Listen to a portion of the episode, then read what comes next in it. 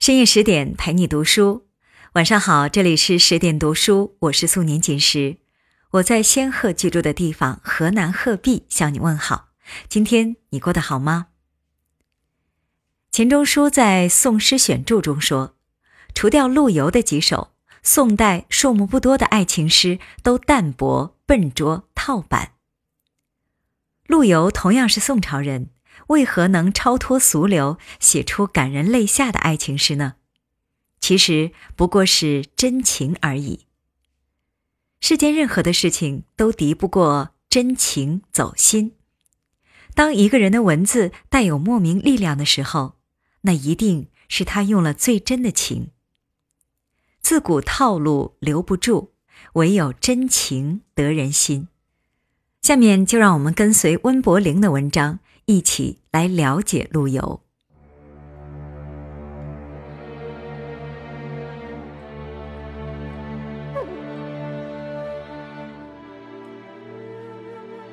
一二零五年，陆游已经整整八十岁了。看着镜子中鸡皮鹤发的老人，他有些不能相信：怎么就老了呢？时间都到哪里去了？时间哪里都没有去，它只是藏在心头，藏在深情凝望的地方。那个地方叫沈园，离陆游住的地方不远。他每次进绍兴城的时候，都要登上城头眺望半天，久久不肯离去。那里曾经是他和前妻唐婉相会的地方，也是诀别的伤心地。十二月二日，陆游在睡梦中又来到沈园，他的心情很忐忑，脚步声就像鼓点一样敲打在他的心头。会见到他吗？唐婉并没有来，只有梅花和流水在招呼着游览的客人，就连墙上的钗头凤，也快看不清楚了。五十五年不见，唐婉，你还好吗？景还是当年的景，人已非当年的人。清晨醒来，陆游摸了摸被泪水打湿的枕头，在日记本上写了两首诗：路尽城南已怕行，沈家园里更伤情。香川客袖梅花在，绿栈寺桥春水生。城南小陌又逢春，只见梅花不见人。玉骨九成泉下土，墨痕有锁碧奸臣。只有三年的婚姻，他们却选择用一生去守望。唐婉郁郁而终，陆游铭记终生。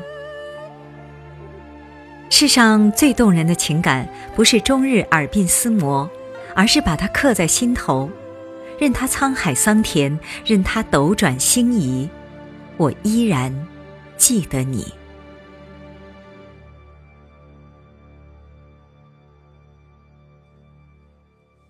一一四四年，两位退休老干部联姻了。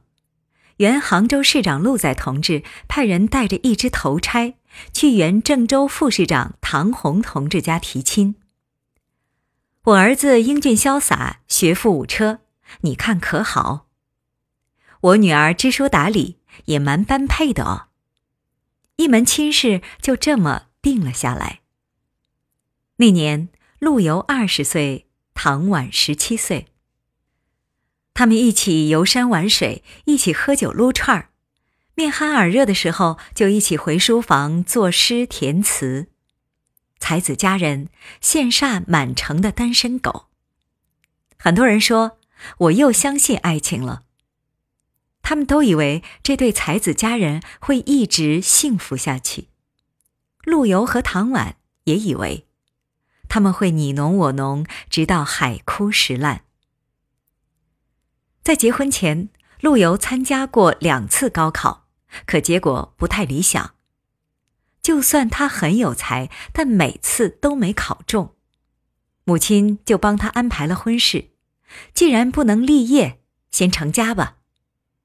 没想到啊，没想到，陆游和唐婉太腻歪了，母亲大人看在眼里都觉得齁得慌。最重要的是，他觉得儿子早已丧失了事业的进取心，沉溺在男欢女爱中不能自拔。陆家原本是农民出身，是读书改变了祖上的命运。况且这时候的陆仔早已退休，没权没钱，只有保留下来的人脉。如果陆游抛弃了学业，家族的阶级很快就掉落到底层。母亲是个要强的女人，绝不能忍受自己的儿子将来受人白眼，让人家指指点点。哎呦喂，这不是陆家的公子吗？讨饭呢？丢不丢人呐？丢不丢人呐？陆游和唐婉正沉浸在岁月静好的梦境中，压根儿没看到母亲大人喷火的眼神。他们越是这样，陆游母亲就越是坚定了拆开他们的信念。三年后的一天，一封离婚协议书摆在唐婉的面前。理由很光明正大，不能生育。是啊，不孝有三，无后为大。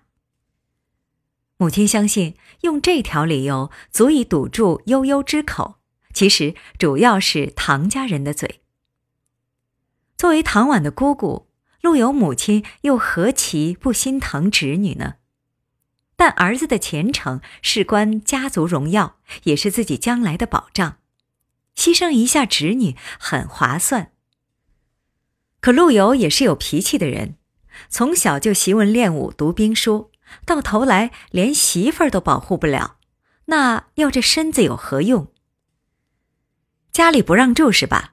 您看不惯是吧？那我们就到外面租房子住。您眼不见心不烦，也别干扰我们。历来婆媳争斗，获得胜利的。基本是婆婆，理由就不用说了，断了你的经济来源，我看你去哪儿租房子？你们连快捷酒店都住不起。那封离婚协议书，陆游最终还是签字了。愿娘子相离之后，重梳蝉鬓，眉扫蛾眉，巧成窈窕之姿，选聘高官之主。解怨释结，更莫相赠。一别两宽，各生欢喜。再美满的鸳鸯也扛不住婆婆的大棒。唐婉，再见。陆游又结婚了，姑娘姓王，没有唐家的资本雄厚。但没几年就生了两个大胖儿子，也没那么多矫情事儿，安安分分的相夫教子。唐婉也结婚了，丈夫叫赵世成，是朝廷盖戳认证的赵家宗室。如果没有意外的话，两人会沿着各自的生活轨迹继续过下去。可生活就是这样，在平静之处。无声起波澜。一一五一年春天，天气很好。二十七岁的陆游心情苦闷，读书多年却没有考取功名，国家沦丧却不能执手扶社稷，就连最爱的女人都没有保护好，没用啊，没用。春光明媚的绍兴，在他眼里却是一片灰暗。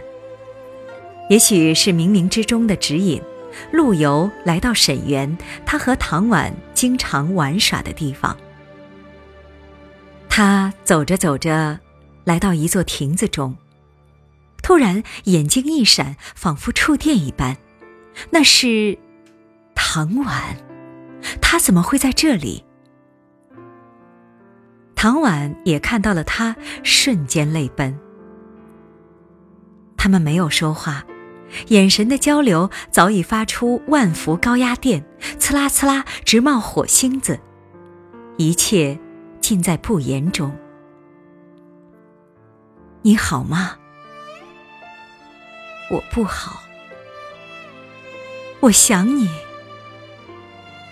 我也是。没过多久，赵家的仆人送来几碟小菜，还有陆游最爱喝的黄藤酒。一起来的还有唐婉。她在征得丈夫赵世成的同意后，亲自来向陆游敬酒，也算是正式跟往事告别。一杯敬过往，一杯。敬明天，一杯敬自由。三杯黄藤酒下肚，唐婉擦了一下眼角的清泪，转身而去，留下陆游在花亭中凌乱。酒不醉人人自醉，他想起过往的一幕幕甜蜜和幸福，再看看如今，他已是别人的妻子，我已是别人的丈夫。有缘无分。陆游来到花亭的一面白墙上，用石子刻下一首《钗头凤》：红酥手，黄藤酒，满城春色宫墙柳。东风恶，欢情薄，一杯愁绪，几年离索。错，错，错。春如归，人空瘦，泪痕红浥鲛绡透。桃花落，闲池阁，山盟虽在，锦书难托。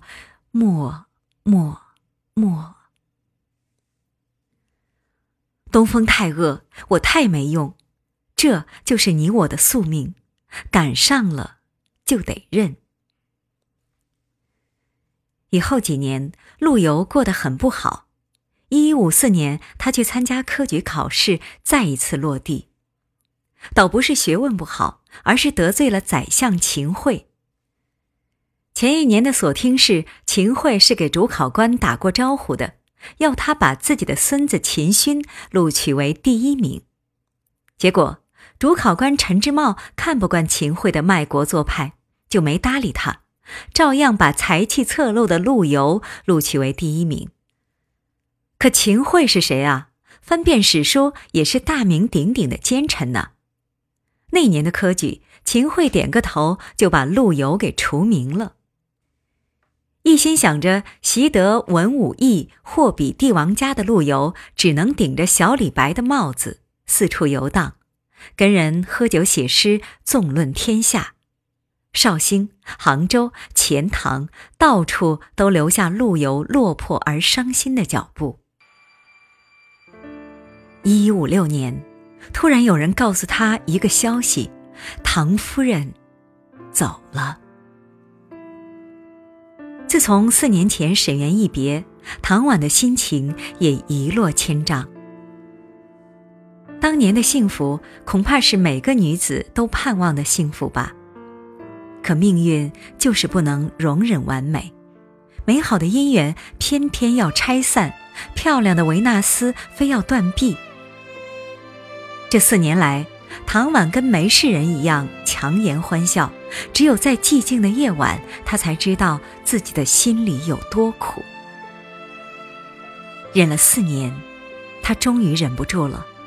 在一个秋风萧瑟的下午，她来到与陆游最后见面的沈园花亭。没人知道，她在那里想了什么，说了什么。只知道他看到了陆游的词，并且在旁边和了一首《钗头凤》。世情薄，人情恶，雨送黄昏花易落。晓风干，泪痕残，欲笺心事，独语斜阑，难，难，难。人成各。今非昨，病魂常似秋千索。绝声寒，夜阑珊，怕人询问，眼泪装欢。满，满，满。常年的郁郁寡欢，让唐婉回去就一病不起，最终撒手西去。当初虽然分手了，即便不见面也能有个念想，如今可倒好，阴阳两隔。没想到那次偶然的见面，竟然是最后一面。这一年，陆游三十二岁，唐婉二十九岁。沈园成为陆游心中的一根刺，他一生都长在陆游的心尖上。功业未建的惆怅没有把它拔掉，金国铁骑没有把它拔掉，甚至一生的颠沛流离都没有把它拔掉。或许陆游压根儿不舍得拔掉这根刺，这是他的青春岁月，这是他的纯真年代。自从唐婉去世以后，陆游一次又一次回到沈园。六十三岁时，有人送来一对菊花枕，他又想起年轻的时候和唐婉采菊花做菊枕的往事，不禁感悟伤怀。采得黄花做枕囊，曲屏深黄沁幽香。唤回四十三年梦，登岸无人说断肠。少日曾题菊枕诗，囊边残稿锁蛛丝。人间万事消磨尽，只有清香似旧时。六十七岁时，他去了，看到当年写钗头凤的那面墙还在。只是破了半壁，字迹也不太清晰了。那年，他还年轻，站在这里，唐婉也在，他们相顾无言。坏壁旧题沉默默，断云幽梦事茫茫。年来往念消除尽，回向蒲龛。一炷香，说是消不尽，也不过是安慰自己罢了。要不然，在唐婉去世四十年的时候，他怎么还会再来写下《沈园二首》？那年，陆游七十二岁。梦断潇湘四十年，沈园柳老不飞眠。伤心桥下。春波绿，曾是惊鸿照影来。陆游晚年的时候，每到春天，必定去沈园凭吊唐婉，去摸摸那面破墙，去坐坐当年喝酒的小石墩，好像又回到那个春天。唐婉就在他的对面，他们一起喝了三杯酒，甚至到后来。陆游干脆把家都搬到沈园附近，守着这座人生中最重要的园子。直到去世前一年，八十五岁的陆游再次游览沈园，回到家后写了最后一首怀念唐婉的诗，叫《春游》。沈家园里花如锦，半是当年时放翁。也信美人终作土，不堪幽梦太匆匆。三年的幸福婚姻，唐婉怀念了一辈子，陆游守望了一辈子。只恨太匆匆，陆游和唐婉梦断沈园。陆游在这里守着唐婉，园子里的人也看着陆游。他的诗温暖了世间的情人，世间的真情，又装饰着这里。他用走心的文字写下最真情的诗句，悼念着最纯真的感情，也温暖着最纯粹的人。好啦，陆游和唐婉的故事到这里就讲述完了。感人至深的爱情，莫过于此。